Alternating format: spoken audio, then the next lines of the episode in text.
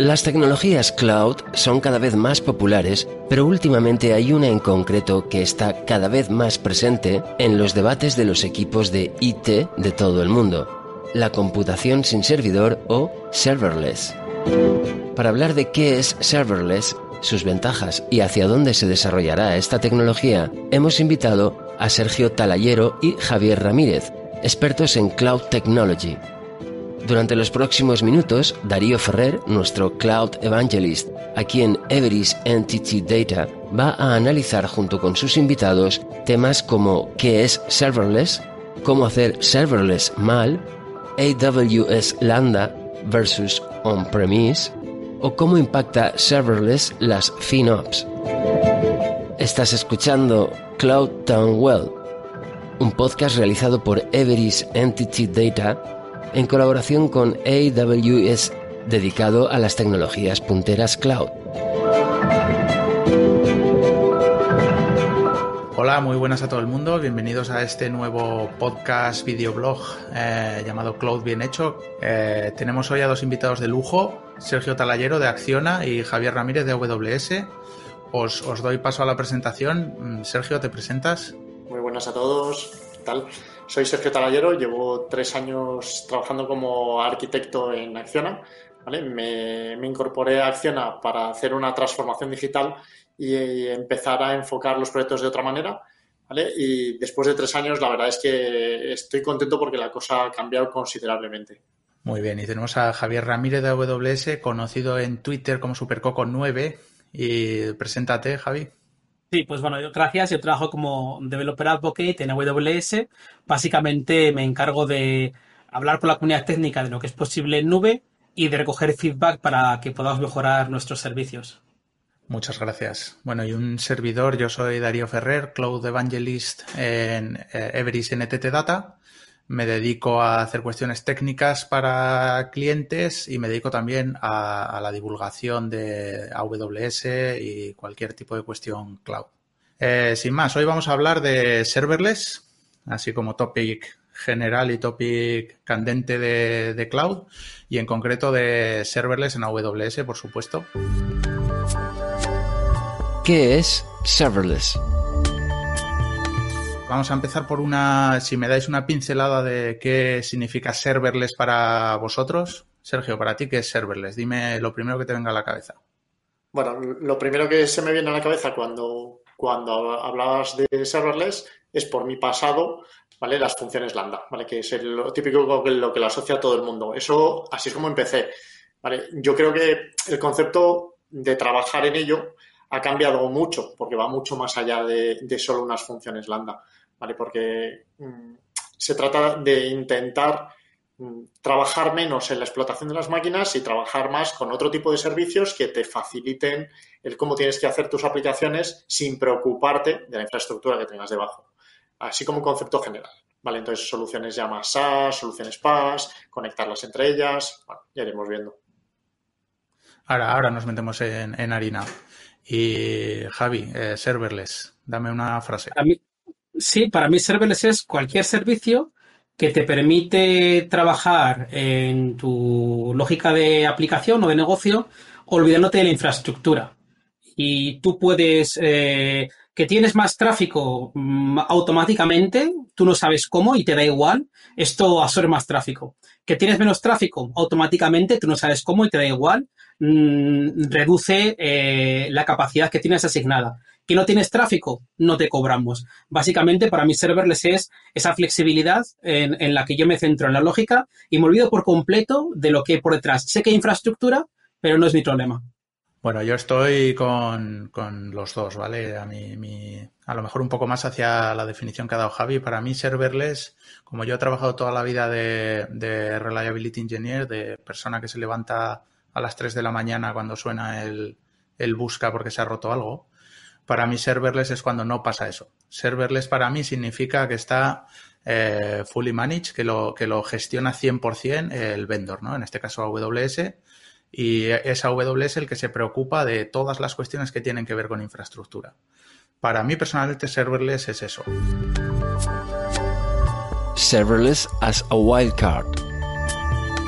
Si queréis, ahora que ha comentado Sergio esta cuestión de lambdas, de el framework serverless.com, por ejemplo, es súper popular. ¿Qué opináis de esta cuestión que, está muy en boca de muchos CTOs, de, mucha gente de serverless es lambda y punto? Y, todo lo demás ya no es serverless. Por ejemplo, a un, a un Fargate, a un, a un servicio de contenedores 100% gestionado por AWS, eso ya es microservicios, eso no es serverless. ¿Qué opináis de esta, de esta definición que, está también muy de moda? Hombre, yo creo que, esa definición, Que, se, que, se, traía hace, hace, pues te diría cinco años, ¿vale? Porque es verdad que cuando se empezó a hablar de serverless, se hablaba exclusivamente de esa parte de ahí, aunque luego el concepto ha ido evolucionando, ¿vale? Entonces, para mí, es una parte, obviamente, porque es, es el punto de entrada de muchos servicios, pero, pero no es ni mucho menos eso. ¿vale? Hay que pensar mucho más allá. Entonces, eh, el, objetivo al final, como tú decías, es simplificar la vida. Simplificar la vida de los equipos de operaciones, simplificar la vida de los equipos de desarrollo y que no haya tantas interacciones y tanta diferencia entre esos dos mundos. Para mí el, el serverless es juntar los dos mundos en un mundo único y que no te tengas que preocupar ¿vale? Por, por, todo eso que te preocupabas antes y que te hacían no dormir. Yo también he participado en equipos de soporte y también lo de las llamadas a las 4 de la mañana y, antes peor todavía porque encima te tenías que desplazar a los CPDs para mirar qué pasaba, pues todavía peor. ¿vale? Y la verdad es que creo que hemos evolucionado hacia un buen camino. Hay que ver más allá de las bandas, vamos. Javi, ¿qué opinas? ¿Tú meterías, por ejemplo, un Aurora, llamarías a un, RDS Aurora un servicio serverless o a un cluster Fargate? Depende, ¿eh? porque hemos hecho una trampa. Lo primero de todo es decirte que yo, la definición que has dicho, que la gente dice que serverless es lambda y nada más, como definición como tal, es la primera que la escucho aquí. Sí que es cierto que hay gente cuando habla de serverless habla solo de lambda, porque es de alguna forma el primer servicio de gran adopción que sacó ese nombre. Antes de Lambda y había gente que hablaba de funciones como servicio, ¿eh? y había plataformas open source para poder pensar en funciones, solo que tienes que desplegar luego tú en tu infraestructura. Pero es cierto que AWS Lambda pues, fue el primer gran servicio, ¿no? Así totalmente gestionado que dio acceso a esa capa. Y por eso, como lo hacía tan sencillo, hay gente que se serverless es solo Lambda y que además Lambda solo vale para funcionar en función a eh, cuando me llega un evento, como por ejemplo alguien sube un fichero, ¿no? Que realmente Lambda ya no es eso. Pero sí que es cierto que hay un cierto encasillamiento igual del concepto. Ahora, me hablabas de Aurora. Eh, Aurora como tal, yo no le llamaría serverless ni de casualidad, le llamaría un servicio gestionado. Pero tenemos un Aurora que es el Aurora serverless. O sea, tú cuando eliges Aurora puedes elegir entre dos modos. Entre Aurora gestionado, en el que tú decides no, no, no, se llama Aurora Serverless. Spectrum es con Redshift, es una cosa distinta. Tú en Aurora tienes ah, el servicio Aurora estándar. Perdona. Sí, pues tú en Aurora tienes directamente el servicio estándar, que tú decides cuántas instancias quieres, si quieres una primaria y cuántas réplicas, y tú pagas por todos los segundos que esa instancia estén levantadas, las uses o no las uses. Que tienes una mm. carga de trabajo estable, es perfecto. Ahora que tu carga de trabajo sube, baja y demás, bueno, entonces el servicio Aurora Serverless, que hace ya mucho tiempo que lo tenemos, de hecho, hemos anunciado en Reinvent hace unos meses el servicio Serverless versión 2, que para mí es el primero que realmente se merece llamar serverless. El anterior tenía algún temilla que no me gustaba mucho. Y serverless versión 2 de Aurora te permite esa experiencia, tener una base de datos que escala con el uso. Tú le dices, mira, quiero una base de datos. Que me vienen más consultas, automáticamente escala y escala en milisegundos. La versión anterior escalaba sola, pero escalaba sola, en fin, en segundillos, ¿sabes? Aquí su escala para arriba y para abajo en milisegundos. Además tiene paridad con la versión de Aurora convencional. Eh, la versión Aurora convencional, la versión serverless de versión 1 tenía muchas limitaciones, que eso es que no podía hacer. Entonces, realmente hay muchos servicios serverless y no solo en base de datos, ¿eh? Si hablamos de colas de mensajes, SQS ha sido serverless de siempre. No lo llamamos serverless, pero es un servicio en el que tú pagas por uso y, y hay muchos de esos. S3, sin ir más lejos. S3 es un servicio que tú, en fin, pagas por almacenamiento, pero luego no pagas por el proceso. En fin, hay muchos servicios que han sido serverless del primer día, solo que no hablábamos de ellos como tal. Serverless a día de hoy son, son muchas cosas, no es solamente eh, Lambda. ¿Qué tipo de aplicaciones se podrían categorizar como serverless? ¿Qué tipo de aplicaciones creéis que podría entrar eh, en una categoría serverless o se podría montar el, la aplicación en sí, tanto el backend como el frontend, de manera serverless? Eh, ¿quién, ¿Quién se quiere pronunciar? Yo, si queréis, pues tengo mis propias dos o tres. primero os cuento yo mi experiencia. Yo, cuando empecé con temas de serverless, ¿vale? mi primer acercamiento fue las funciones Lambda, ¿vale? Como el de mucha gente.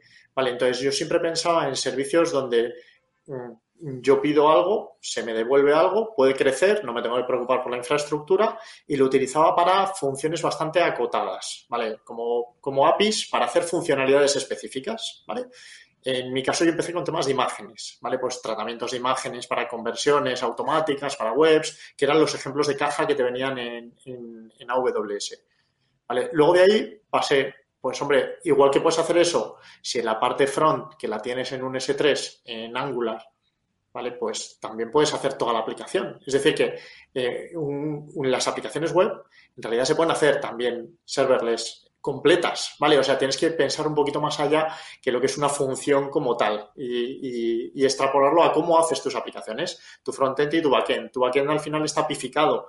Esos son funciones lambda de toda la vida y tu frontend, ¿vale? Es, eh, un angular, con lo cual toda tu aplicación es serverless, ¿vale? De ahí luego puedes ir ya a muchas más cosas, ¿vale? He hablado de las APIs. Cuando hablamos de las APIs, ¿vale? Hay muchísimas capacidades de integración entre todos los sistemas que pueden ir a funciones serverless. ¿Que tenemos que hacerlo todo así? Pues hombre, se puede, pero a lo mejor no es la mejor solución. Luego os voy a contar algún caso que hemos cogido también con funciones serverless que, nos hemos golpeado por, porque hay que pensar también en cómo se hacen los desarrollos. A ver, yo creo que uno de los problemas que tenemos cuando empezamos a hacer las aplicaciones es que pensamos en los desarrollos de toda la vida, como se han hecho toda la vida, ¿vale? Y creemos que eso lo podemos extrapolar al cloud. Y eso no es exactamente así. Tienes que pensar en otra forma de hacer tus aplicaciones, ¿vale? Entonces, mm, por ahí, por ahí yo tiraría. Mira, es muy buen tema. Eh, ¿Nos quieres comentar algo, Javi, sobre este tema de hacer aplicaciones directamente cloud native, teniendo serverless en la cabeza? Pues yo creo que es un tema potentísimo. Sí, justamente el único, comentario que el único comentario que hacer yo es el que acabas de, de, hacer a Sergio, el último, que es que creo que cualquier aplicación se puede desarrollar completamente serverless si es una aplicación desarrollada con una arquitectura moderna. Si tu aplicación es un monolito, el despliegue de la aplicación son tropecientos gigas de recursos, no hay serverless que te a soportar eso de forma razonable. Si tu aplicación es una aplicación modular que está pensada para arquitecturas mm, de hoy, prácticamente cualquier aplicación, incluso hablando de Big Data, se puede convertir en serverless. Muy bueno. Yo eh, me acuerdo que había un, un ingeniero, no recuerdo de dónde era, era una empresa de, audio. No me acuerdo dónde era. Esto fue en un meetup que, hicisteis en las oficinas de AWS en, en Singapur, en un viaje loco que hice hace tres o cuatro años. Y eh, el tío describía su proceso de, bueno, su proceso, el proceso de la, de la empresa de desarrollo y tenían como una, una máxima sobre la que iteraban. Y esta máxima era eh, will it lambda, ¿no? Es como, esto va a lambdificar, no sé cómo traducirlo. Y, y si era que sí, tiraban para adelante. Si era que no, hacían otra iteración. Es decir, tenía que entrar en, en este tipo de arquitectura serverless. Pues sabemos que Lambda en concreto, ya que lo hemos mencionado muchas veces, tiene unas características muy concretas, unos timeouts muy concretos, una, una manera de escalar eh, paralela absolutamente masiva y tienes que tener todo esto en cuenta a la hora de, desarrollar. Pues esta gente tenía eso como máxima, ¿no? Lo podemos traducir a, a, la hora de, de desarrollar, tener en tu cabeza todo el ecosistema serverless de AWS y pensar, ¿se va a adaptar esta nueva funcionalidad, este nuevo feature? Y si no se va a adaptar, ¿puedo hacer que se adapte? En caso de que las dos sean negativas, ya a lo mejor tienes que salirte del de el desarrollo cloud nativo eh, serverless e irte a otro desarrollo cloud nativo que hay un montón, pero generalmente sí que se puede iterar hasta conseguir una, una arquitectura 100% serverless a la hora de desarrollar. y, y eh, cuenta que una pues cosa te quería decir, has mencionado una cosa allí interesante y es que Lambda tiene algunas limitaciones de timeouts, en fin, es correcto, pero serverless a día de hoy más allá de Lambda. Ahora podemos tener serverless encima de contenedores.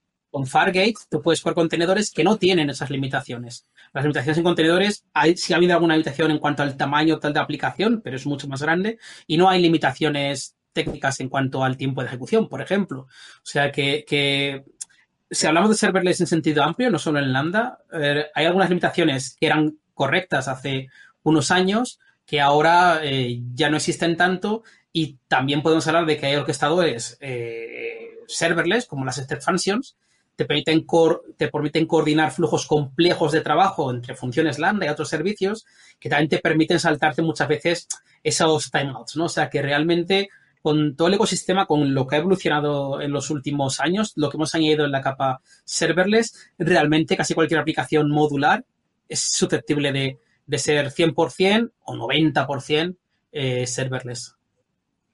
Pero sí que es verdad que Darío ha dicho una cosa que yo creo que es súper importante y es eh, ese concepto de la iteración y de, pensar en base a esas limitaciones. Venga, os cuento un caso que nos ha pasado recientemente, hace dos semanas. ¿eh? O sea, eh, habíamos decidido para una aplicación que tenía todo el sentido del mundo, desde, desde los puestos de trabajo, pues hacer unas llamadas a funciones eh, lambda donde se guardaban en base de datos, ¿vale? Pues la información aglutinada eh, de lo que estaba haciendo el usuario en su puesto, ¿vale? Entonces, en principio, pues parecía que todo encajaba, ¿vale? Entonces, mi problema es que yo estoy mucho en las fases de diseño iniciales, pero no estoy luego en la ejecución de los proyectos. Entonces, ¿qué pasa? Que cuando llega la ejecución de los proyectos, pues te encuentras cosas que inicialmente no se habían comentado. En este caso, ¿vale? Pues resulta que es que la configuración asociada a esa función también se quería guardar y la configuración asociada a, ese, ese, aplicativo, ¿vale? Pues era un elemento de CAD y los elementos de CAD, ¿vale? Cuando hablas de configuraciones son mapas, ¿vale? Entonces estamos hablando de que eran 600, 700, 800 megas lo que es la configuración antes de lanzar esa prueba. Que hoy me decían, no, es que la función, la función lambda no me lo soporta porque estoy metiendo 700 megas. Y digo, ¿cómo? ¿Que le estás metiendo un payload de 700 megas a una función lambda? Pero, ¿cómo se te ocurre? ¿Pero qué sentido es eso? Y dice, no, para subirlo a S3. Y digo, pero a ver, un momento. O sea, es que esto no va así, ¿sabes? O sea, tú llamas a la función lambda, la función lambda le guardas la información asociada a tu aplicación, que lo guardas en la base de datos por detrás donde sea, y te devuelve una URL de S3 donde tú lo metes, que es una URL prefirmada. No, si es, son dos llamadas, pero, pero no, no me lo metas por una función lambda. ¿Qué te aporta el pasar por ahí? Mételo en S3. Vale, entonces ese tipo de cosas, por eso digo que es muy importante lo que decía Darío, que hay que pensarnos al principio y hacer el diseño en función de las necesidades. Vale, o sea, hay que tener también cuidado de cómo se usan las cosas yo ese problema que tienes tú justo de, subir a S3 con Lambda, lo tuve en 2009, cuando estaba usando AWS, que solo usaba S3 y F2, no usaba nada más, porque entonces tampoco, en fin. Y mis máquinas estaban, no estaban ni siquiera en S3, o sea, perdón, en, AWS. Las tenía en un hosting de, que no era un hosting de nube, y mm, usamos S3 para subir los ficheros, que era un caso de uso normalísimo hace un montón de años, ¿no? Tenías tu host por un lado y S3 para los ficheros. Y teníamos el mismo problema, nos subían ficheros grandes y si los subíamos por nuestras máquinas, el Apache, luego pasamos a Nginx, se nos torraba. Entonces, claro, al final nos dejaba un montón de tráfico bloqueado y lo que hicimos fue presignar las, hacer la prefirma de las URLs para subir directamente a S3, ¿no? Que lo que, lo que quiero decir es que al final el problema este en concreto no es solo un problema de Lambda, es un problema de, de arquitecturas e incluso los principios de incluso al principio de esto, ¿no? De aplicaciones modernas, el famoso ser nothing, intentar no tener estado. Al final hay, hay un montón de, principios de diseño de aplicaciones modernas que para escalar, ya no solamente para un tema de, eh, de, si se puede subir el lambda o no, sino simplemente para poder escalar, pues te interesa, ¿no? Hacer una aplicación, eso, que, el estado lo tenga mínimamente, que esté distribuida, en fin. Que es, obviamente hay que tener en cuenta los principios de lambda, pero muchos de ellos son realmente principios genéricos de escalabilidad de aplicaciones en el mundo con servidores o sin servidores, que no cambian tanto, ¿sabes? Incluso hablamos de contenedores, los mismos patrones se aplican igualmente. Cloud Tone Well, una serie de conversaciones sobre cloud con Everest, una compañía de NTT Data y Amazon Web Services. Efectivamente, efectivamente. A mí me venía a la cabeza también esta reflexión de eh, mucha gente ve ya no solo lambdas, sino de todo, todo el ecosistema, las step functions, las lambdas, incluso eh, contenedores Fargate, etcétera, etcétera. Mucha gente ve esto como unas limitaciones que tiene AWS Y sin embargo, el, otro punto de vista, el que nos gusta ¿no? a, los, a los fanáticos de AWS, es verlo como una, eh, una serie de, estructuras en las que si tú encajas tu aplicación ahí, ya solo por el hecho de que tu aplicación sea compatible con el modelo serverless, tu aplicación también de alguna manera se ha modernizado, ¿no? Estás, estás aplicando últimas tecnologías a nivel de arquitectura a tu aplicación. Si tú estás eh, haciendo bien la cuestión de hacer bien el splitting de la aplicación en microservicios, haces bien la, segregación de tareas, eh, como ha mencionado Javi, eh, intentas que todos los servicios sean stateless, que todo el estado esté en una base de datos y que la base de datos sea lo más eh, purpose oriented, ¿no? Que sea lo más objetiva posible, que sea solo para una cosa y que sea también serverless. Al final lo que estás consiguiendo es una arquitectura, eh, un diagrama bien hecho. Y, estás haciendo, forzándote a hacer eso para, adaptarlo a serverless por un lado, pero por otro lado es, algo que deberías haber hecho, incluso aunque lo fueras a, a instalar en, en un on-premises, en, un, en una en un hosting estándar tradicional, si lo hubieras hecho así de entrada, eh, ya estaría mejor hecho de lo que lo tenías, ¿no? Entonces yo veo estas pseudo limitaciones también como una herramienta para ayudarte a hacer las cosas bien, ¿no? Bien, sobre todo desde el punto de vista de eh, moderno. ¿Cómo hacer serverless mal? Tenemos un poco de ejemplos, si queréis ver, solo por, dar una, un, vistazo para los que estén viendo en, en YouTube o en, plataformas de vídeo este podcast de una aplicación sencillita que, estuve yo participando hace poco. Eh, yo considero serverless 100%. Y, y esta aplicación sencillita en realidad tiene una carga de usuarios gigantesca. Esto, eh, digamos que se zampa más de eh, un millón de requests al día, tiene una escalabilidad total y absoluta y no usa lambdas, ¿vale? No he querido poner este ejemplo concreto porque no usa lambdas, para demostrar que serverless no es necesariamente lambdas. Ni siquiera es EKS sobre Fargate, ¿vale? Este es el primer Fargate que salió, que es ECS sobre Fargate. Al fin y al cabo, esta aplicación lo único que hace es eh, los developers, teniendo en cuenta también las limitaciones de Fargate, que no tiene todos los eh, límites exactamente iguales. Límites me refiero a uso de disco persistente, eh, cuestiones de, ese tipo técnicas no son exactamente iguales que, que el ECS tradicional. ¿Vale? Son un poco más, tienes que tirar más de este concepto que hemos dicho de stateless, sin estado, tratar de no hacer cosas en local, etcétera, etcétera.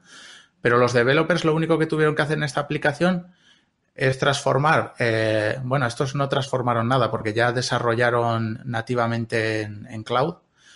Eh, simplemente segregar en microservicios todo lo que hacía la aplicación, separarlo en frontend y en backend y, y poner todo lo que era estado en, en, una base de datos orientada a objetos, como es DynamoDB, que creo que es mi base de datos favorita ever y un poco de gestión de eventos en SQS que ha mencionado antes Javi, que creo que es el primer servicio, ¿no? Además que sacó AWS. Y al final tenemos una aplicación. ¿Fue S3 el primero? yo estaba convencido de que era SQS. Vale, vale, pues sería el segundo. Bueno, ya me voy a callar, a ver si me estoy columpiando otra vez. Espero que fuera de los primeros. Sí, es, correcto. Eh, pues de hecho, tiene, tiene, tiene, un, tiene un truco por ahí, pero el primero que estuvo disponible generalmente para todo el mundo fue S3, sí. Incluso me atrevería a decir 2006 o, ya estoy columpiándome mucho. No, no, 2006, 2006. Sí, sí, marzo de 2006. Vale. Pues presento otro ejemplito aquí. Este sí que es el ejemplo tradicional, tradicional que, que, a los CTOs les gusta ver sobre serverless, ¿vale? Vienes con una API Gateway, eh, pasas directamente a, ejecutar lambdas, tienes algo de orquestación por debajo, la misma base de datos que hemos visto antes y el mismo SQS, algo de mensajes SNS, eh, depende de a quién le tengan que llegar esos mensajes. Y, vuelves a iterar lambdas, aquí ya tendríamos detrás pues unas step functions o lo que hiciera falta. Y, esta es la típica, esto sería el típico diagrama de aplicación apificada, ¿no? Por así decir, que generalmente se utiliza más para un backend, aunque sabemos que con APIs podemos hacer absolutamente lo que queramos. Y aquí me faltaría al ladito una distribución CloudFront con, con un backend en S3 para, para meter todo lo que son imágenes, HTMLs estáticos, cuestiones que podrían ser de frontend, ¿no? AWS Lambda versus on-premises. Hemos hablado ya de cómo hacer las cosas bien. ¿Queréis que hablemos un, unos minutos de cómo hacer las cosas mal de, desde el punto de vista de serverless? O mejor dicho, ¿qué, qué no es serverless? ¿no? ¿Cómo, cómo entramos en, en AWS como un elefante en una cacharrería intentando hacer serverless y al final no lo hacemos? Yo aquí voy a poner el primer ejemplo, que es el ejemplo de toda la vida, que es lo que nos pasa a los consultores constantemente, que es el lift and shift, ¿no? yo tengo ya la aplicación hecha, es absolutamente no cloud friendly y por supuesto no está necesariamente segregada en microservicios, pero quiero que de repente sea serverless. Y esto es que directamente no se puede hacer. Hay que hacer un, un refactor, sino una, mm, no sé ni cómo explicarlo, volver a hacer la aplicación entera de cero. ¿Tenéis algún otro ejemplo de cosas que no son serverless, que no, que no entran en este, o, o, o, casi mejor dicho, cosas que intentan ser serverless y al final se convierten en, en una maraña de, de, llamadas a todas las APIs que puedes de, de AWS y no funciona aquello. Si no tenéis ejemplos, mejor, pues significa que lo habéis hecho todo bien. Pero si queréis comentar en algún algún A ver, eh, en alguna arquitectura que no shift, encajaría. Vale, en el caso del lift and shift que comentabas antes, yo creo que más serverless es como la adopción del cloud, que la gente tiene el concepto de, para adoptar el cloud, lo que voy a hacer es el, lift and shift, me llevo mis máquinas a cloud, ¿vale? Y al final lo que, lo que haces es contratar máquinas mías, ¿vale? Con exactamente la misma aplicación y posiblemente te va a costar más que antes, ¿vale? Porque ese no es el concepto de- del cloud, ¿vale? O sea, eh, eso a nosotros mismos nos ha pasado en algún caso y hemos tenido que dar marcha atrás, ¿vale? Y es muy habitual que dices, voy a adoptar el cloud, pues venga, fenomenal, hacer todo lift and shift. Pero a ver, ¿y qué clase, de cloud es eso, sabes? Entonces eso yo creo que es una práctica que hay que mirar mucho y hacer muchos números y que creo que en ningún caso salen. Pero bueno, si quieres hacer números por divertirte, porque te gusta, pues hazlos. ¿Vale? O sea, yo estoy totalmente de acuerdo contigo, Darío, que, que antes de hacer esto tienes que pensar cómo están tus aplicaciones y hacer un refactoring de estas aplicaciones. Y hay muchas aplicaciones que de caja no encajan en, modelos serverless, empezando por, por todas estas aplicaciones monolíticas de toda la vida. ¿Que se pueden adaptar? Claro que se pueden adaptar, pero tiene su proceso. ¿Vale? Entonces hay, cosas como apificar tu aplicación para abrirla, ¿vale? Para separarla, ¿vale? Que, que son fases previas a, la adopción en cloud y a, poder ponerlas en, en arquitectura serverless. Si no, te vas a pegar una leche impresionante, ¿vale? Desde mi punto de vista. Y de esas hay varias, ¿eh? Pues mira, Da- Darío, hay un tema que yo estoy seguro que no lo has dicho en ese sentido, pero, pero por estar segurísimo. A mí me cuesta mucho de hablar de lo que está bien y lo que está mal. Porque al final eh, todo es un trade-off. Por ejemplo, decías antes, eh, pues cuando la gente que ve cosas en Lambda como una limitación, tú la ves como una oportunidad. Tú la ves como una oportunidad, pero es una limitación. Que igual tiene un, un efecto colateral interesante, que tu aplicación escala mejor, pero ya tienes que andar pensando una forma nueva. Quizá a veces hay complejidad, porque oye, un monolito se entiende muy fácil. Paso A, paso B, paso C. Todo lo despliego de un golpe, fácil, fácil. Una aplicación en servicios, eh, me hace falta un servicio de descubrimiento, entender por partes la aplicación, en fin, que al final es cierto que, oye, son limitaciones y son trade-offs, entonces es correcto que, que a la larga te va a ayudar a escalar mejor, también es correcto que, que no es ni intuitivo, si no lo has hecho nunca antes, ni, ni tan obvio, ¿no? Igual, entonces, cuando hablamos de bien o mal, siempre me muevo en esa línea de... Y luego también, a ver, también todos sabemos que una cosa es el ideal al que tú quieres ir y otra es lo que puedes hacer con lo que tienes, con, con el tiempo que tienes, con el presupuesto, con el equipo, con los conocimientos y después, al final, a ver, eh, seamos realistas, hablamos del 9WS que hay más de 200 servicios, es imposible que te conozca, que te conozca los 200 servicios. Totalmente eh, imposible. Por eso muchas veces la gente prefiere empezar con un partner, que igual sí que tiene más experiencia y te puede ayudar a hacer esa, esa guía. Eh, ha comentado que él hace tres años le, contrataron para ayudar a hacer esa transición. Hacer la transición por tu cuenta es muy heroico, ¿vale? Y hay gente que la puede hacer muy bien, pero hay mucho contexto que si no has pasado antes por allí, eh, siempre en AWS decimos que, que eh, la experiencia solo se consigue con, el tiempo, ¿no? Que parece una tontería, pero es así. Entonces, si nunca has estado antes expuesto a algo, es muy difícil que aprendas algunas lecciones. Entonces, es verdad que a veces hablamos de mal y bien y a mí no me gusta ser tan tajante por eso, ¿no? Porque, en fin, dicho esto, hay un montón de antipatrones. Hay antipatrones para todo, o sea, en nube y en no nube.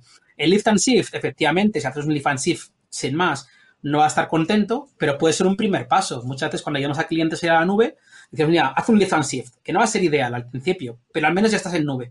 Y a partir de allí, identifica qué servicios puedes ir poco a poco sacando. Y como decía Sergio, puedes ir apificando, puedes ir desacoplando, poquito a poco, ¿no? O mira, lift and shift de lo que ya tengas y lo nuevo lo vas haciendo de esta otra manera. O sea, siempre hay formas de, de dulcificar un poco una migración. Al final empezar de cero es muy fácil, relativamente con todas las comillas que le quieras poner, pero empezar con lo que ya existe, claro, empezar con lo que ya existe, pues es, es complicado, ¿no? Por eso a veces es lo de, bueno, que se hace bien, que se hace mal. A mí cualquiera que consiga migrar a nube ya me parece, vamos, bastante admirable como para encima hacerlo de libro. Y luego la nube es muy puñetera y es que innova mucho. Hace un momento, en, una, en un diagrama que has puesto, ponías, por ejemplo, voy de la API Gateway y tengo un DynamoDB y tengo una función lambda en medio realmente no te hace falta. Eh, tú puedes, si todo lo que tienes que hacer es escribir o leer un registro, tú puedes directamente conectar el API a DynamoDB sin ninguna cosa en medio. Pero es algo que no se podía hacer antes y se puede hacer ahora. Entonces también es cierto que muchas arquitecturas que tú igual tienes en la cabeza, las aprendiste hace dos años y llegas hoy y las aplicas y realmente es algo que ya, que, que, antes era imposible porque en la nube pues vamos también poco a poco desarrollando nuevas capacidades y oye, las que hacemos al principio no son ideales y luego pues vamos depurando, ¿no? Con el feedback de los usuarios. Y ahora, por ejemplo, eso, la API Gateway te puede hacer de interfaz contra muchas bases de datos del tirón, ¿no? Sin pasar por un servicio intermedio. Entonces, lo que digo, que al final es estar al día es importante y, y contar con o con un partner que esté especializado en esto o, asegurarte que tu equipo tiene ese tiempo, ¿no? Para, para estar al día, para estar en los eventos. Es, es importantísimo porque te puede hacer la diferencia entre algo más óptimo o algo un poco menos eficiente. Estoy 100% de acuerdo, estoy 100% de acuerdo. Y sí, es, es, difícil estar a la última, incluso como eh, consultor, como advisor, es que se te, se te come. Es que AWS es tan gigante que siempre va a salir algo antes de que te hayas eh, aprendido tú bien lo último que, que ha salido. ¿Qué mejorarías de serverless? Tengo una pregunta que, que, que quiero que se convierta en, en, una pregunta permanente para este, para este blog, que en este caso concreto no, no tiene mucha contestación, yo creo, pero bueno, os, la voy a hacer. Eh, AWS versus on-premises. Yo creo que empiezo yo, fijaros qué mal, el, el, host empieza. Yo creo que no hay on-premises de serverless. ¿Qué, ¿Qué, opináis? En este, en este contexto serverless, ¿cómo se compara AWS con, con la computación tradicional en data centers? A ver, eh, desde mi punto de vista, puede que lo haya, ¿vale? O sea, puede que haya alguna empresa que se haya planteado ese problema y que se lo haya desarrollado, ¿vale? Eso es lo que quiero decir. Pero que lo hayan las empresas normales, yo creo que no. O sea, que estamos hablando de, otra liga, ¿vale? Entonces, el enfoque es muy diferente. De hecho, creo que las empresas tradicionales, el enfoque que tienen eh, es muy de separar operaciones de, las áreas de desarrollo. ¿Vale? Para mí las funciones serverless están enfocadas a dar servicio a los desarrolladores directo. ¿vale? Que no, no, tengas dependencias con equipos de operación y pueda ser más ágil, ¿vale? Entonces, basándome en eso, el, el tema de on-premise, necesitas un equipo de explotación dedicado, ¿vale? Que conozca bien las cosas, ¿vale? Y que las organice de otra manera diferente a como las está organizando AWS. AWS las está organizando como servicio, no las está organizando para sí mismo, ¿vale? Entonces, esa es la ventaja que tiene AWS, que está pensando en cómo organizarlo para que no le pidan las cosas a sus ingenieros y a su soporte de operaciones, ¿vale? Sino para que todo se haga de manera automática, cuesta decirlo, pero es así, porque somos muy egoístas y los departamentos de operaciones piensan también en el trabajo que realizan, no piensan en que quieren desaparecer del mundo. ¿Sabéis lo que quiero decir?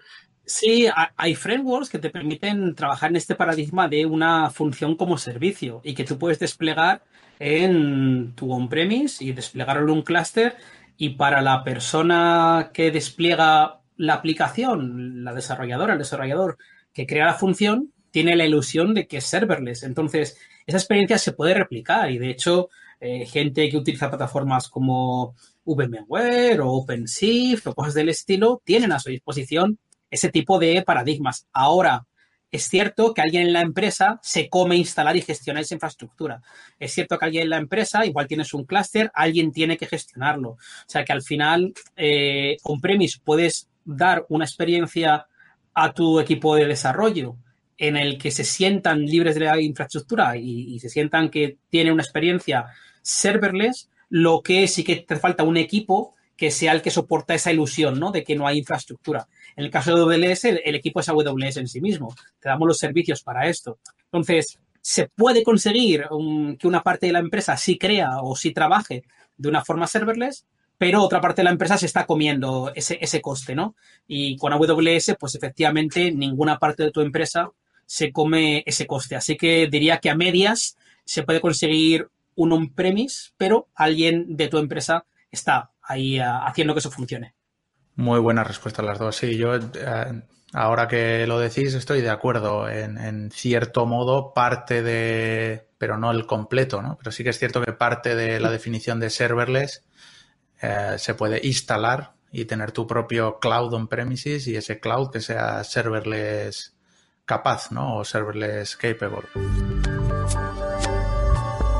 FinOps y pricing cositas que a lo mejor se podrían mejorar a día de hoy en, serverless, ¿qué opináis? Yo creo que más o menos en mi experiencia, todo lo que mi, a mí me gustaría que, que fuese apareciendo, ha ido apareciendo.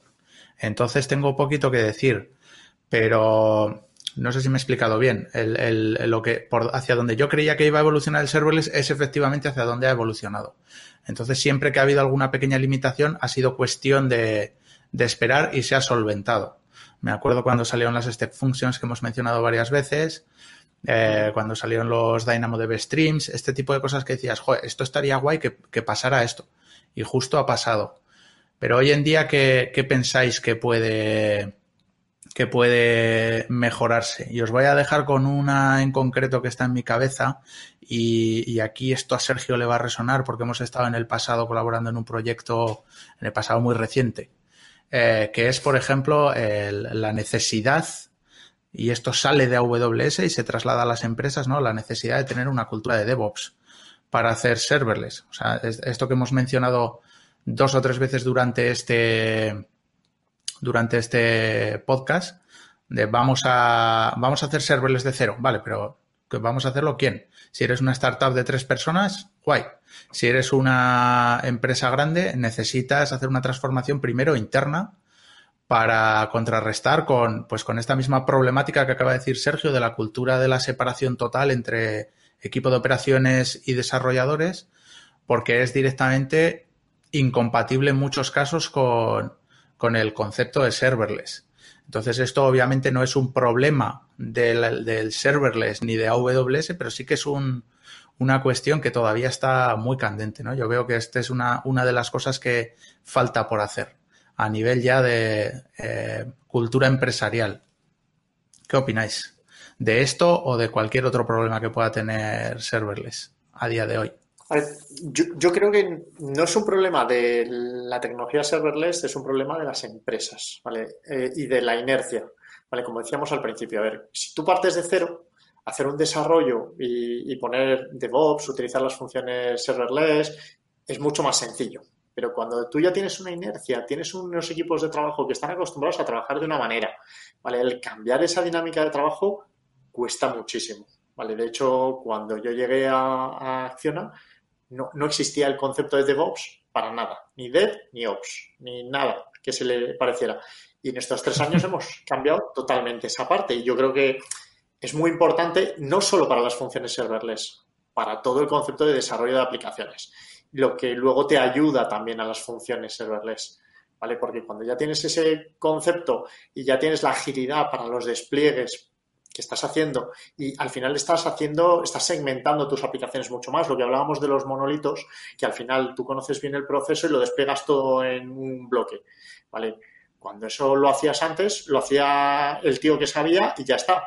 Pero es que cuando estamos haciendo las nuevas aplicaciones no son tan sencillas, ¿vale? Entonces, si no tienes la cultura de DevOps y tienes esa separación y esa automatización montada, es, imposible que luego te salgan bien las cosas, porque algo falla y no es tan fácil de desplegar, ni tan fácil de corregir, ni tan fácil de, mirar dónde está el problema. Entonces hay que juntar mucho más los, los, mundos de desarrollo de operaciones, ¿vale? Y desde el principio del desarrollo de las aplicaciones tenerlo en cuenta no al final, que hay mucha gente que dice esto, ya al final ya me hago mis pipelines de despliegue y ya está. No, sino pensarlo desde el principio también, cómo vas a hacerlo todo. ¿Vale? Entonces, la verdad es que hay mucho trabajo ahí para, pero eso es como transición al cloud también, lo que hablábamos antes del lift and shift que puede servirte para transicionar al cloud, pues el DevOps también, yo creo que te ayuda, no solo al cloud, ¿eh? en otra forma de hacer las aplicaciones. Vale, tengo una pregunta me, perfecto. Ah, bueno, perdona. Ah, vale. Digo, porque me, no, perfecto esto, porque parece que estéis intentando hacer publicidad de un servicio que no sé cuándo se emitirá este, este podcast, pero justamente ayer salió eh, a, disponibilidad general eh, un servicio que anunciamos en Reinvent, que es el AWS Proton, que te permite justamente resolver en parte este problema de no tanto la cultura de DevOps, sino eh, la parte de estandarizar, porque es cierto que al final tú cuando tienes una cultura de DevOps quieres que los desarrolladores, los desarrolladores de equipo tengan esa posibilidad de poder desplegar sus desarrollos, pero es cierto que no quieres que lo hagan en un caos absoluto. Quieres que lo hagan siguiendo una, una serie de patrones a nivel de permisos, a nivel de eh, cómo se configuran las diferentes eh, cosas, a nivel de nomenclatura, a nivel de los pasos que hay en un pipeline, cómo se le ha probado, este tipo de cosas. Y esto no es fácil de hacer cuando tienes muchos servicios o cuando tienes un equipo grande y cuando la gente entra y sale, porque la gente entra y sale. Esto es difícil de conseguir.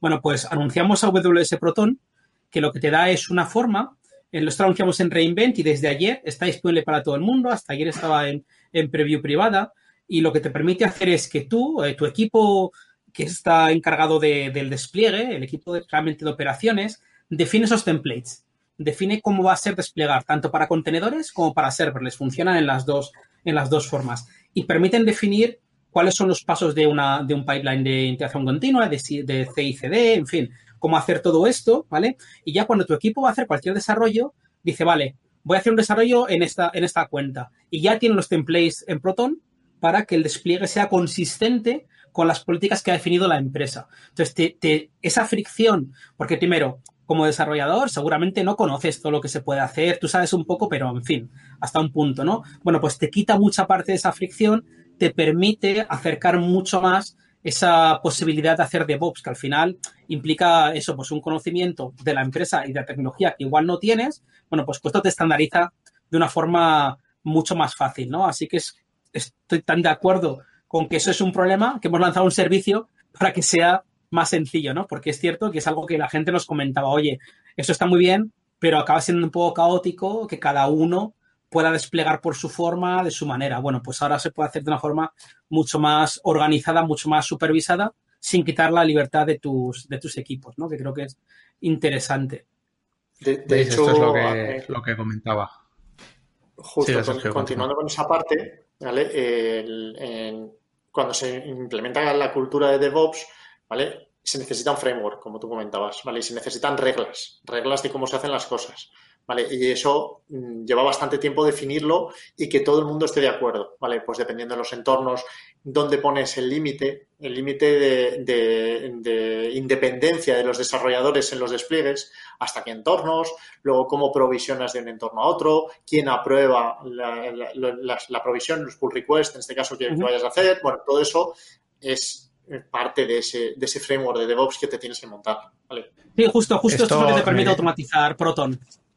Me viene como anillo al dedo porque he comentado hace un minuto que siempre que quería que apareciera una cosa nueva de serverless, AWS la inventa. Y justo ahora viene Javi y me dice, ya lo hemos inventado. Bueno, tengo una pregunta para cada uno de vosotros y, vamos terminando, vamos a, pasar a FinOps.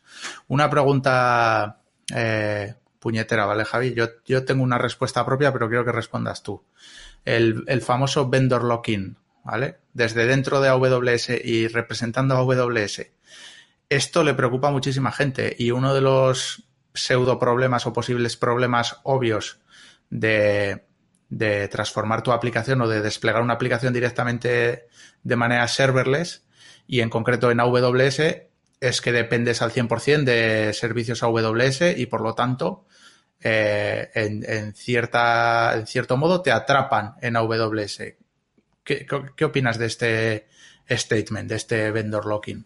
Bueno, te agradezco la facilidad de la pregunta y el poco compromiso en el que me estás poniendo, pero sí que es cierto que hemos hablado alguna vez del concepto de locking. Lo primero de todo es que el vendor locking, quizá la idea que, se tiene tradicionalmente del locking venía más de empresas en las que el modelo era muy propietario en el sentido de eh, tienes una, licencia o tienes un compromiso de permanencia a, largo plazo eh, conmigo, en el que te va a resultar muy complicado poder escapar de ese contrato, igual incluso de mantenimiento, en fin, es, un, es un mundo un poco distinto en el que estamos, en el que tú al final estás pagando por uso, estás eh, trabajando en un modelo de servicios en el que no hay licencias, es, es, un modelo un poco, un poco diferente, pero al final, cuando tú estás, y, lo he comentado antes, que al final cuando eliges una tecnología hay muchos trade-offs, ¿no? Cosas buenas, cosas malas, cosas que eliges, cosas que no.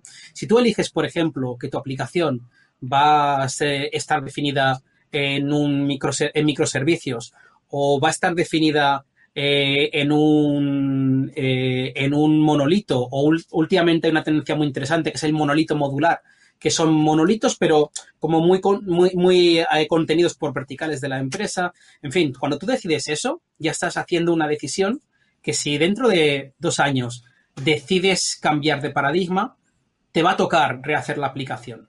Cuando te estás tomando una decisión que tu aplicación la vas a hacer con un framework cualquiera, ¿eh? Django, Spring, Ruby on Rails o usado un Drupal, lo que tú quieras, estás tomando una decisión que si dentro de dos años decides que, lo bueno hubiera sido hacerlo en Phoenix por, yo que sé, qué cosa de, del framework, eh, te toca rehacer la aplicación. Es decir, en tecnología eh, siempre estás tomando decisiones que te van a implicar que si algo cambia, vas a tener que rehacer parte de la aplicación o, no parte de la aplicación. Cuando tú decides que tu arquitectura corre encima de AWS, estás decidiendo que eh, dependiendo lo que hay que hacer con tu aplicación, puede que eh, en el futuro te has cambiado algunas partes. Dicho esto, si te estás trabajando con eh, Fargate, con un contenedor, y en modo totalmente serverless, ¿vale? Como, como mucha gente que trabaja con, Fargate en modo serverless. Si tú trabajas con Fargate en modo serverless y te quieres ir de AWS a donde te dé la gana, tú te llevas tu, tu contenedor a cualquier otro sitio y no estarás en modo serverless, pero estarás en modo trabajar en un contenedor, que para eso los contenedores tienen esta, esta parte más interesante, ¿no? Si tu código está conectándose con Tronase Atos Aurora, eh, que es compatible con MySQL o con Postgres, si al final te quieres, eh, quieres salir de Aurora y quieres tener un Postgres gestionado por ti o MySQL gestionado por ti, por, porque sí, porque, por lo que te apetezca, eh, la mayoría de tu aplicación debería funcionar. Es cierto que luego igual añadimos alguna funcionalidad específica, por ejemplo, la posibilidad de hacer un, un almacenado en JavaScript, que es algo que no tienes en MySQL. Si está utilizando esto, que la mayoría de gente no utiliza, ¿vale? Sí tendrías que escribir esa parte de aplicación. Entonces sí que es cierto que hay partes que si quieres cambiar la arquitectura de tu aplicación, te va a tocar describir de alguna manera, pero intentamos que la mayoría, o vamos, que estos servicios están basados en estándares abiertos, están basados en, código abierto. Si tú trabajas con Lambda, normalmente trabajas con un framework por encima, me da igual que sea el serverless framework, mucha gente en Python está trabajando pues, con, frameworks de, Python directamente. Al final tú trabajas con un framework que se podría llevar a, otra infraestructura. De hecho, incluso nosotros, para servicios como ECS y EKS, ahora hemos lanzado desde en Reinvent la opción de hacer el y EKS Anywhere, que significa que tú tienes la posibilidad de instalar en tu en donde tú quieras. Puede ser en un hosting, puede ser en tus máquinas, puede ser en otro proveedor de nube si quieres, puede ser en EC2, no entiendo para qué, pero podría ser. Tú puedes estar donde quieras. El, plano de control de tu orquestador de contenedores ECS o EKS y ah, cualquier código que tú tengas para ECS o EKS corre encima de esto con las mismas APIs, ¿no? Entonces sí que es cierto que al final cualquier tecnología implica que si haces una rearquitectura hay cosas que tendrás que cambiar, pero eh, a cambio, eliges que si despliegas en nube, tienes las ventajas de flexibilidad, de poder centrarte, poder trabajar eh, más rápido, seguramente trabajar de una forma más segura, en fin, te da ese, ecosistema que no tienes, ¿no? Estando de otra forma. Entonces, hay un trade-off al final. No lo llamaría un lock-in porque realmente no, no, es, no está el concepto de que no te puedas llevar tu código. Es que incluso si quieres llevarte tus datos, te pues, los puedes llevar con un eh, Snowball y, llevarte todo tu S3, te lo mandamos en discos para que lo estés donde quieras. O sea, no está el concepto ese de locking de que no me puedo llevar las cosas, sí que está el concepto de que, oye, según qué servicio utilice y si quiero cambiarme a otro, igual tengo que reescribir parte del servicio. Sí, igual que si decides cambiar tu aplicación de modo contenedores a modo eh, mm, monolito o si decides cambiar de lenguaje de programación. Te va, o incluso una datos eh, de un MySQL a un MongoDB. Pues efectivamente, habrá partes que tendrás que tocar, partes que no. Pero bueno, ahí ya es un poco eh, lo que te da de bueno por lo que te da de malo, ¿no? No lo llamaría un lock-in, lo llamaría una decisión de, de arquitectura, pero realmente no estás bloqueado, no es que no puedas irte. No tenemos ningún servicio, creo, que no puedas montar con más o menos dolor de una forma comparable en una infraestructura por tu cuenta. Estoy 100% de acuerdo, incluso eh, te diría que me has mejorado la definición que yo tenía. Me ha gustado mucho, me quedo con la frase de, cambiar el concepto de vendor lock-in por el vendor trade-off. Efectivamente es un... vas a tener toda una serie de ventajas a cambio de tener que adaptar un poquito tu aplicación. Tengo otra pregunta para, para Sergio, antes de cambiar. Eh, seguridad en corporaciones. Y esto en Acciona sé que es eh, el primer pilar, lo más importante en Acciona, bueno, en cualquier corporación grande. A la hora de hacer seguridad en operaciones, en corporaciones, tenemos este nuevo concepto relativamente nuevo de serverless y de repente te viene el departamento de ciber y te dice ¿qué, qué vas a montar ahí? ¿Qué está pasando? ¿Nos da, Sergio, un par de pinceladas de tu experiencia aquí? Sí, Venga, os cuento. A ver, a ver, los modelos de seguridad también están cambiando, ¿vale? Y, las áreas de seguridad también tienen que cambiar y tienen que adaptarse, ¿vale? Eh, si te vas a modelos tradicionales de, las empresas de toda la vida, pues empezamos con las VPNs para arriba, para abajo, para segurizar todo, ¿vale? Eh, vas eh, dividiendo por capas, private links entre todas las cosas, ¿vale? Nadie eh, ve nada, que de hecho AWS de facto las cosas no se ven entre sí, o sea, tienes que abrirlas para que se vean entre sí. Pero eh, tienes que cambiar la mentalidad a intentar ir a un modelo Zero Trust. ¿Qué quiero decir? O sea, no, te fíes de que porque tengas una VPN, ¿vale? La gente no, no llegue, se pinche a tu red y esté dentro, ¿vale? Entonces, eh, basándonos en eso, hay que cambiar el concepto de cómo haces también tus aplicaciones. Es decir, tienes que pensar que tus aplicaciones siempre están abiertas hacia afuera y que vas a tener que en todas las funciones lambda y todos los servicios vas a tener que autenticarlas y autorizarlas y tenerlos seguros. Partiendo de esa base, pues puedes hacer cualquier cosa, pero es verdad que cuesta mucho eso en los equipos de, de ciberseguridad, porque dicen, vale, eso está bien, pero luego ponme la VPN. Y tú, pero que no, es que, es un concepto diferente. Vale, o sea, tú piensas que están dentro de tu casa, ya, ¿sabes? Si están dentro de tu casa, tienes que asegurar las cosas igualmente. Entonces tienes que empezar a trabajar, pues, por ejemplo, con tokens JWT para asegurar que el que te llama pues es quien dice ser, que tiene derecho para utilizar esa función. Entonces hay que cambiar un poco esos paradigmas de seguridad. Y cuesta. Efectivamente, 100% de acuerdo.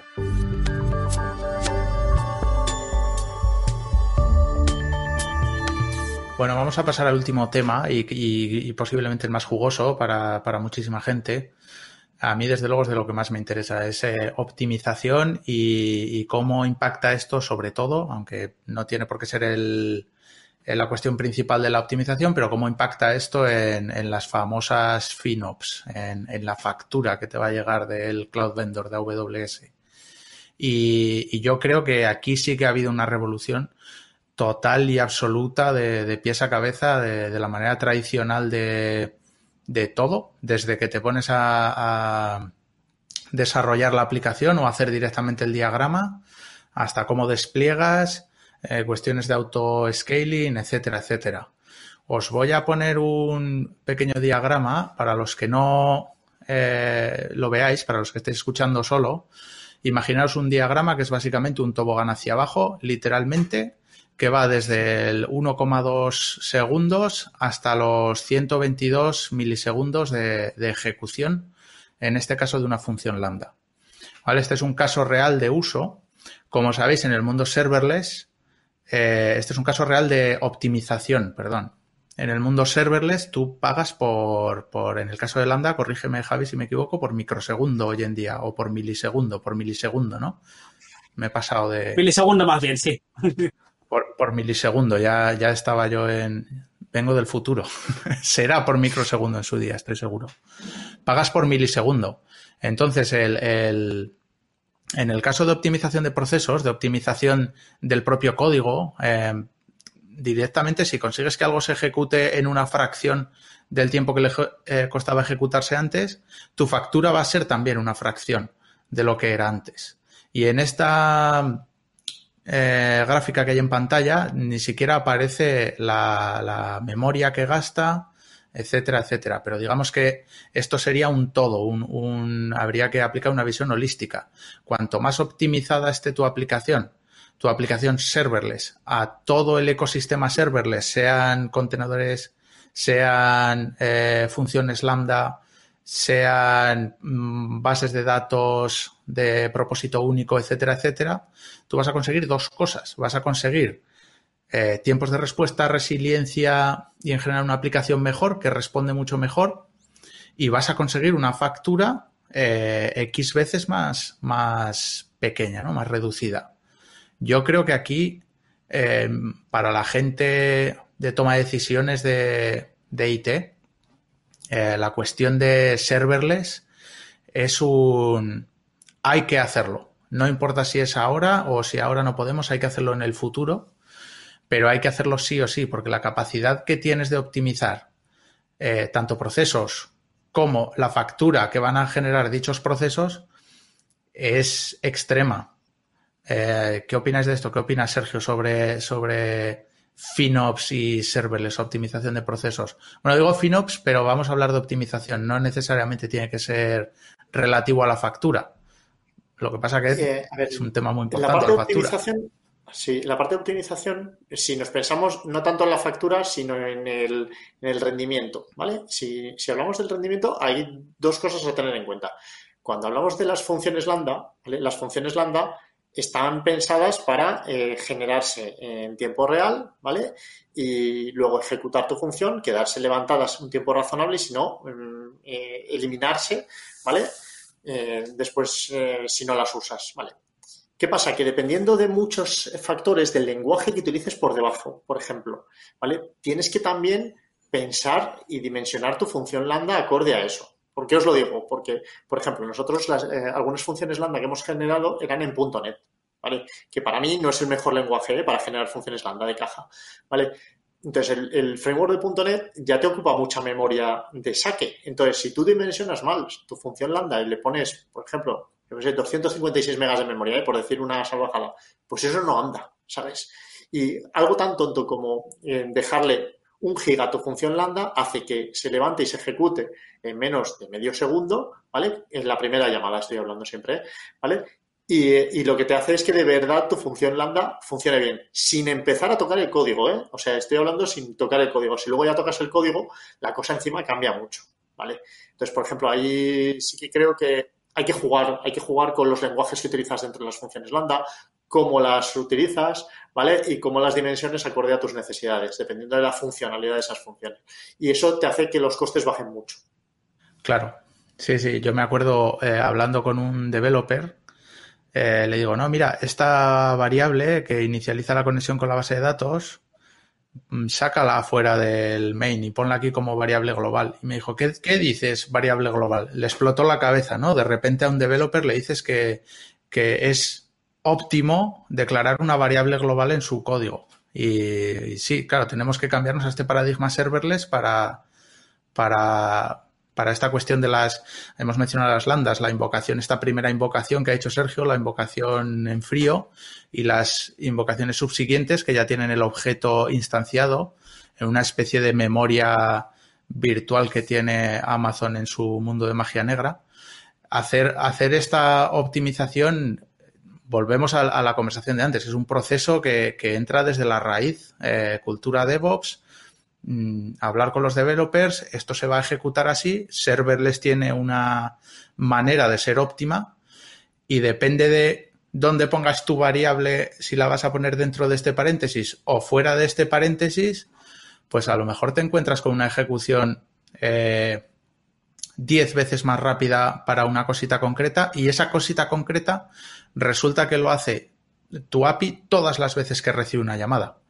Y eso claro. te puede bajar dependiendo del tamaño de tu corporación, pues no sé, voy a decir algo que me ha pasado en el pasado, te puede bajar medio millón de dólares al mes la factura en AWS. Esto no es una, no es una burrada, dependiendo del tamaño de tu empresa, haces una optimización de, de un proceso relativamente sencillo y como te facturan literalmente por el, esta combinación entre memoria, eh, memoria CPU y, duración de tus llamadas, al final tienes una capacidad de optimización en todas las capas de, del proceso increíble. Desde la que has dicho, Sergio, de voy a poner un poquito más de memoria para que vaya más fluido, hasta vamos a mover ciertas inicializaciones de variables para que, para que vaya también más fluido y para que vaya más rápido. ¿Nos tienes alguna puntualización que dar, Javi, al, respecto? No, no sé si llamaría una variable global, a la variable que defines fuera del manejador de lambda, depende mucho de qué lenguaje, porque variable global da mucho miedo, es, es al final una variable... Lo, si lo he dicho para, lo he dicho para provocar. Pero, pero, pero, sí, lo digo por, por, por, si acaso, por si acaso. Pero es cierto que, que, a mí una cosa que me gusta mucho de lambda es que realmente, bueno, de, de serverless en, en, general, perdón, que cumple la promesa de la nube, ¿no? La promesa de la nube para mí siempre había sido, eh, olvídate de la infraestructura y paga por lo que usas y realmente cuando yo arranco algo que no es serverless, no pago por lo que uso, pago por lo que provisiono, que es distinto. Eh, si arranco una, un RDS o un EC2, una instancia de máquina virtual o una base de datos que no es serverless, aunque no la utilice nadie en ese momento, eh, está, estoy pagando por el privilegio de haberla provisionado, ¿no? Entonces, en serverless es cierto que esto no pasa. Así que, efectivamente, desde el punto de vista financiero, creo que tiene todo el sentido del mundo pensar en, en un mundo cuanto más serverless, mejor. Como contrapartida, es muy difícil calcular cuánto vas a gastar cada mes. Sabes que vas a gastar lo, lo necesario, pero claro, es, es, muy difícil, ¿no? Saber cuánto va a ser exactamente. Entonces, en ese sentido, bueno, pues sí que complica un poco la imagen. Todo lo que puedas optimizar viene bien, no tanto por un tema de costes, sino por un tema de mejor servicio a tus clientes. Y al final, como, como comentabais, pues puedes eh, optimizar que una función arranque antes, pues aparte de que tú ahorres dinero, vas a conseguir que tus clientes estén más contentos. Al final, es cierto que optimizar tiene ciertos, ciertos beneficios, ¿no? Más allá de, de esto, pero sí, es, es, es, muy importante y es parte de que saber ahora. Cuando yo antes trabajaba con servidores, si hacía algo que no era óptimo, era muy fácil verlo porque el servidor petaba. Ahora, si algo no es óptimo, no es tan fácil verlo hasta que ya la factura. Entonces, bueno, eh, obviamente tendrás monitorización, tendrás observabilidad, tendrás que verlo antes, ¿no? Pero es cierto que antes, antes que te ocuparte de optimizar, solo que antes lo que pasa si no optimizabas era que alguien de sistemas te echaba la bronca porque decía, me has petado la base de datos, me has tirado el servidor, ¿qué ha pasado aquí? Y ahora, pues quien te echa la bronca es eh, alguien de finanzas que te dice, oye, ¿qué ha pasado con la factura, no? Pero no es algo que haya cambiado, es simplemente que, como eh, buen técnico siempre tienes que saber cómo optimizar los recursos de los que dispones, porque la nube tenga recursos prácticamente ilimitados no significa que tengas que ocuparte, ¿no? Yo me quedaría un poco con eso, que seguimos teniendo que pensar en que los recursos son limitados, aunque realmente escalen, ¿sabes? Si te hacen falta. Efectivamente. Bueno, pues yo creo que podemos dejarlo aquí. Eh, nos quedamos con estas optimizaciones finales. Os voy a dejar con una eh, un concepto, un servicio de AWS que acaba de, bueno, acaba de salir relativamente, lleva un tiempo ya y yo estoy absolutamente enamorado, que son las eh, Cloud Front Functions. Para los que estén interesados en optimizar dinero, eh, son extremadamente baratas y extremadamente eficaces. Así que em, chequearlo, buscarlo en, en Internet, muy interesante. Nada, no me queda nada más que agradeceros muchísimo la participación Sergio Talayero, Javier Ramírez de Acción AWS y espero que nos veamos pronto en algún otro episodio. Muchas gracias también a todos los que habéis escuchado.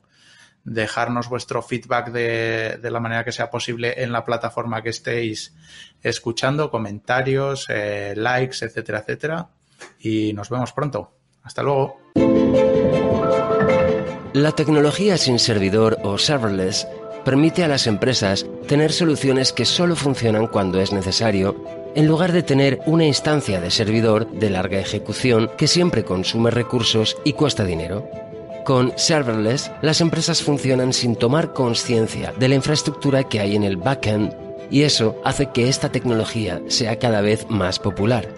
En este primer capítulo de una serie de conversaciones sobre tecnologías cloud, hemos escuchado a Sergio Talayero y Javier Ramírez, expertos en las tecnologías en la nube, hablar de varias temáticas relacionadas con la tecnología serverless.